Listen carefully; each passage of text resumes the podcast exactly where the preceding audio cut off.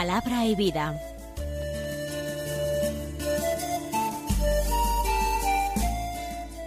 Con el padre Manuel Horta, desde Sevilla.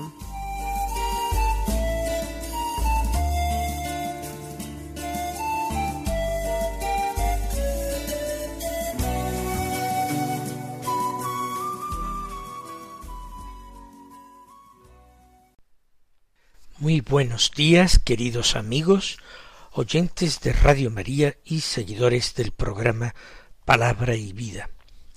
Hoy es el sábado de la cuarta semana del tiempo ordinario. Este sábado es día 5 de febrero. Como es 5 de febrero, este sábado es el sábado primero del mes.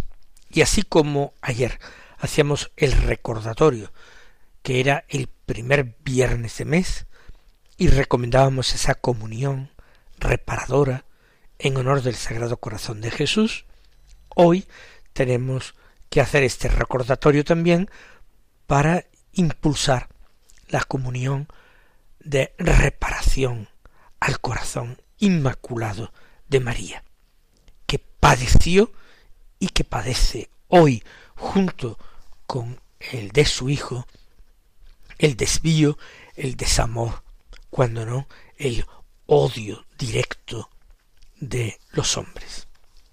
Además, el día 5 la Iglesia celebra la memoria de otra eh, santa mártir virgen, concretamente de Santa Águeda, o como se llama en otras lenguas, Santa Ágata, es el mismo nombre, Águeda y Ágata. Es la patrona de Sicilia.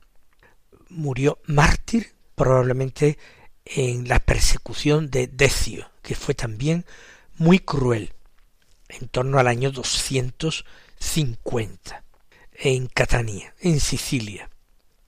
Y también llamó la atención este martirio como el de tantas otras jóvenes como Inés, Cecilia, por la juventud de quien dio testimonio, por la valentía de quien dio testimonio. De tal manera impactó esto a las gentes que su culto se extendió rápidamente por toda la iglesia. Y así, igual que los nombres de Inés o de Cecilia, el de Águeda también fue incluido en el canon romano de la misa, eh, la plegaria eucarística primera, como nosotros la llamamos actualmente. Dicho lo cual, vamos a escuchar la palabra de Dios que se proclama en la liturgia de la misa del día. Después de ese breve paréntesis de ayer, en que no hicimos lectura de el primer libro de los reyes, sino que lo hicimos del eclesiástico para escuchar el elogio de David, hoy volvemos al primer libro de los reyes, del que escuchamos del capítulo tercero los versículos cuatro al trece, que dicen así En aquellos días el rey Salomón acudió a Gabaón a ofrecer mil holocaustos sobre aquel altar, pues era aún el santuario principal. Aquella noche el Señor se apareció allí en sueños a Salomón y le dijo Pídeme lo que deseas que te dé. Salomón respondió Has actuado con gran benevolencia hacia tu siervo David, mi padre, porque caminaba en tu presencia con lealtad, justicia y rectitud de corazón has tenido para con él una gran benevolencia, concediéndole un hijo que había de sentarse en tu trono, como sucede en este día. Pues bien, Señor, mi Dios, tú has hecho rey a tu siervo en lugar de David, mi padre. Pero yo soy un muchacho joven y no sé por dónde empezar o terminar. Tu siervo está en medio de tu pueblo, el que tú te elegiste un pueblo tan numeroso que no se puede contar ni calcular. Concede pues a tu siervo un corazón atento para juzgar a tu pueblo y discernir entre el bien y el mal. Pues cierto ¿quién podrá hacer justicia a este pueblo tuyo tan inmenso? Agradó al Señor esta súplica de Salomón. Entonces le dijo Dios, por haberme pedido esto, y no una vida larga, o riquezas para ti, por no haberme pedido la vida de tus enemigos, sino inteligencia para atender a la justicia, yo obraré según tu palabra. Te concedo, pues, un corazón sabio e inteligente, como no ha habido antes de ti, ni surgirá otro igual después de ti.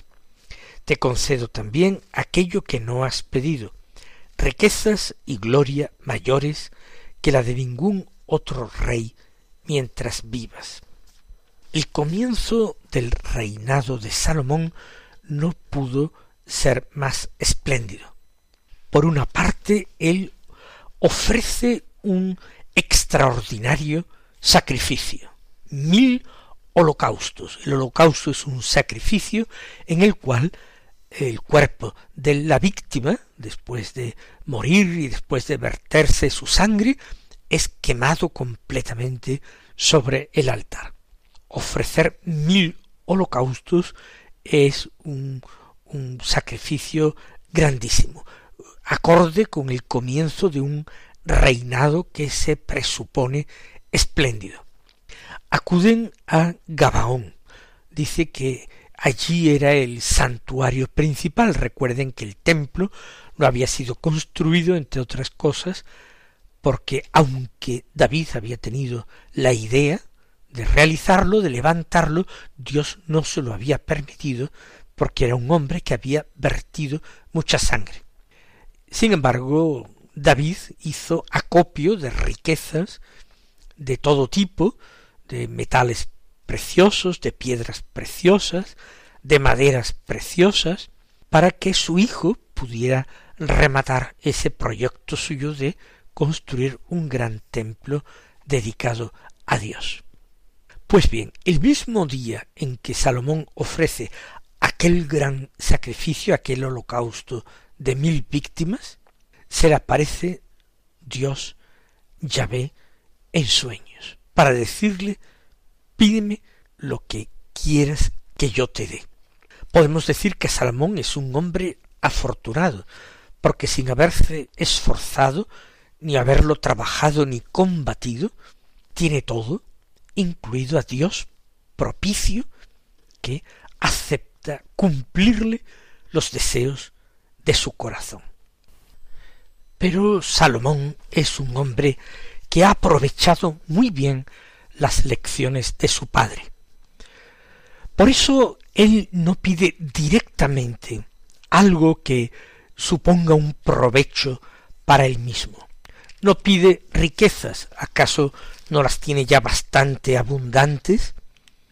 Eh, no pide tampoco pues éxitos militares.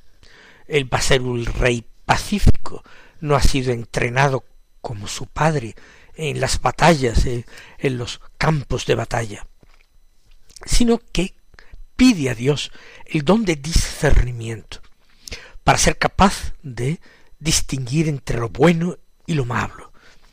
Y pide a Dios, pues, la sabiduría del corazón para poder juzgar así al pueblo. No podría haber habido una petición más agradable a Dios. Por eso Dios le dice que se lo va a conceder y además riquezas y gloria como ningún rey antes que él. Bueno, todo esto es espléndido. Lo que ocurre es que nosotros conocemos el desenlace de la historia sabemos que terminó muy mal el reinado de Salomón. Él no tuvo problemas militares, no emprendió campañas guerreras, no perdió efectivamente riquezas. Sin embargo, ese don suyo para discernir entre el bien y el mal, no lo terminó empleando para escoger el bien y rechazar el mal, sino que fue dejándose llevar por el ansia de placeres y terminó pues apostatando de una forma práctica, no teórica, por supuesto, de Dios, porque por complacer a sus numerosísimas mujeres dio culto, primero lo permitió, pero después lo tributó él mismo, lo dio a dioses extranjeros, cayó en la idolatría desagradando mucho a Dios. Y pienso que esta visión global del reinado de Salomón nos puede aprovechar bien a nosotros. ¿Por qué? Porque no basta con conocer lo que Dios quiere, no basta con conocer su voluntad. Es preciso pedir gracia para ponerla en práctica, es preciso pedir gracia para cumplirla. No basta empezar bien, lo más importante es terminar bien. No basta con decir hermosas palabras, cuando luego los hechos no son conforme a estas palabras. Es preciso, por tanto, que en nuestra vida nosotros apliquemos una sensatez y un discernimiento que son gracia del Señor, pero como toda gracia tiene que ser bien acogida. La virtud de la fe es una gran gracia de Dios. Sin embargo, si nosotros no la cultivamos, podemos terminar perdiéndola. Eso le ocurrió a Salomón, que después de haber gozado de una gran sabiduría que lo hizo famoso, que hizo que muchas personas se pusieran en marcha para ir a conocerle personalmente y ser enseñados por él, beber de su sabiduría.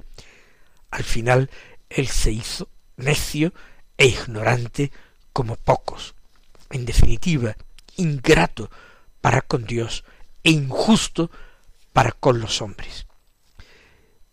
Vamos a pedir constantemente al Señor la virtud, las virtudes para nosotros y vamos a pedir de igual modo, con perseverancia, a Dios el poder perseverar en la práctica de estas virtudes, el que estas virtudes vayan continuamente en aumento, no por nuestro lucimiento, sino que cuando nosotros no progresamos en la virtud, definitivamente vamos menguando en la virtud. Es imposible mantenerse estable en un nivel. O se avanza o se progresa en la vida cristiana, o se avanza y se progresa en la santidad, o se retrocede totalmente hasta extremos y límites que ni siquiera nosotros podríamos imaginar.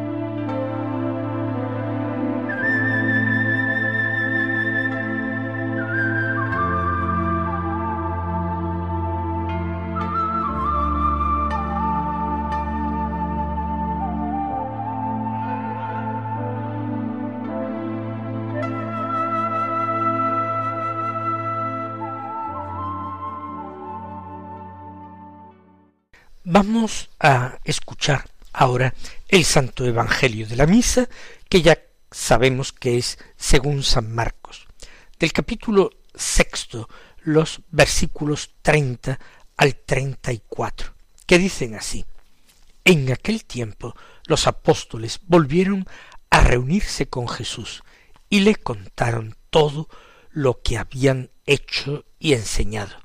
Él les dijo venid vosotros a solas a un lugar desierto a descansar un poco. Porque eran tantos los que iban y venían que no encontraban tiempo ni para comer. Se fueron en barca a solas a un lugar desierto. Muchos los vieron marcharse y los reconocieron. Entonces de todas las aldeas fueron corriendo por tierra a aquel sitio, y se les adelantaron. Al desembarcar, Jesús vio una multitud y se compadeció de ella, porque andaban como ovejas que no tienen pastor, y se puso a enseñarles muchas cosas.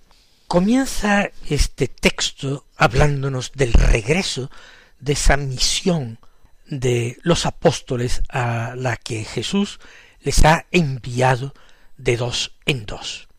Ellos han ido a anunciar la cercanía del reino, invitar a los hombres a la conversión, han ido a curar enfermos y han ido a expulsar demonios.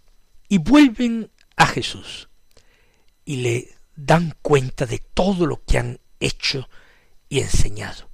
Es un momento de gozo para un cristiano y un cristiano militante, un cristiano con espíritu apostólico. Ese encuentro con el Señor en la oración es momento de gozo en que él puede abrir su corazón al Señor y contarle sus pequeños éxitos apostólicos, todo lo que él ha podido hacer y enseñar, con palabras y con obras, con el ejemplo y también con eh, la conversación, con eh, la acción directamente de ayuda pastoral. Y este encuentro con Jesús, que tiene que ser anterior y posterior a cualquier obra buena que realicemos en la Iglesia en su nombre, obras de caridad, obras de misericordia, espirituales y corporales, obras de, de testimonio de la fe de una forma explícita. Todo eso tiene que ir antecedido y seguido por un encuentro con Él. Un encuentro a solas. Como les dice Jesús, venid vosotros a solas, a un lugar desierto, a descansar un poco. Cierto que la oración puede ser entendida como un tiempo de lucha, de combate. La oración puede ser entendida como un momento de esfuerzo. Muchos santos nos dicen esto, incluso la misma palabra de Dios. No es fácil porque en la oración el diablo tratará de estorbar siempre este encuentro y habremos de luchar con él con las armas de Jesucristo. Pero al mismo tiempo, cuando el Señor lo permite, la oración es un descanso, un descanso gozoso, un descanso lleno de amor. Así lo tendríamos que plantear siempre nosotros. Luego será lo que Dios quiere que sea. Y deberemos quedarnos contentos con lo que el Señor disponga. Pero nosotros planeamos la oración como un momento de reposo, de descanso. Hay que fortalecer el corazón para no desanimarse, porque experiencias pasadas de lucha pueden llenar nuestro corazón de congoja y desanimarnos de tal manera que al final evitemos ese momento de soledad, ese momento a solas con el Señor.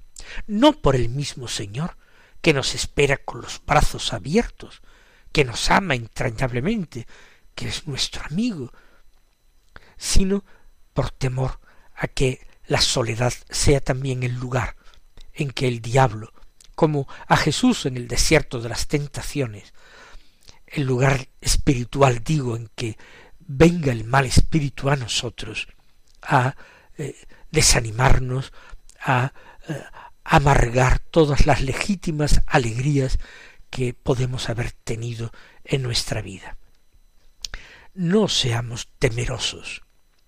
Planeemos siempre nuestra oración como tiempo de paz, de encuentro, de amistad, de coloquio, de derramar nuestro corazón ante el Señor, de contarle todo lo que hemos hecho y enseñado usando las palabras del Evangelio de San Marcos. Y vuelvo a repetirlo, si el Señor permite que sea otra cosa, si el Señor considera que para su mayor gloria yo tengo que pelear esforzadamente en la oración para mantener mi oración, para no acortarla, para vencer a esos enemigos que son las distracciones, la aridez, el sueño, si el Señor lo quiere.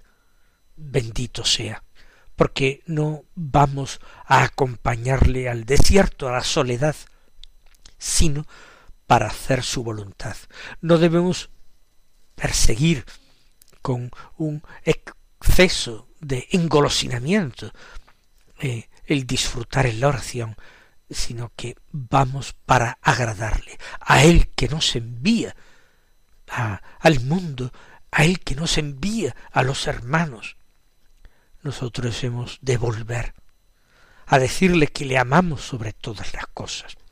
En definitiva, el cristiano espiritual eh, se ve embarcado en un doble movimiento, un movimiento centrífugo hacia afuera que le lleva al prójimo, que le lleva al mundo, y un movimiento centrípeto que lo lleva a Jesucristo, que lo lleva a la oración, que lo lleva a la interioridad. Para que esto nos quede más claro, que es y tiene que ser la voluntad del Señor sobre todo, Jesús nos da ejemplo en el texto actual. Él había proclamado un momento de descanso y de convivencia con sus amigos. Pero resulta que muchos otros, que los vieron marcharse, que se dieron cuenta de que se trataba de Jesús y de sus apóstoles, fueron corriendo a buscarle, desde las aldeas, desde los pueblos y ciudades, de todas partes, y entonces Jesús no se impacienta. Si esto ocurre es porque el Padre lo ha permitido. Y si el Padre lo ha permitido, Él lo quiere. Y entonces no ve a las personas como un fastidio, como un inconveniente, sino que se compadece de ellas con entrañas de misericordia y se puso a enseñarles muchas cosas. Si nosotros en nuestra oración encontramos lucha, aridez, distracciones, combate, sueño, si lo encontramos es porque el Señor lo ha permitido. Bendito sea. Y entonces no perdemos la paciencia, ni tampoco abandonamos esa soledad que se ha visto poblada por cosas indeseadas, sino que las aceptamos como un gesto, como una muestra de ese Dios que nos quiere, que procura nuestro bien, que nos está dando ocasiones para crecer en su amor y en su conocimiento. Mis queridos hermanos, que el Señor os colme de sus bendiciones y hasta mañana si Dios quiere.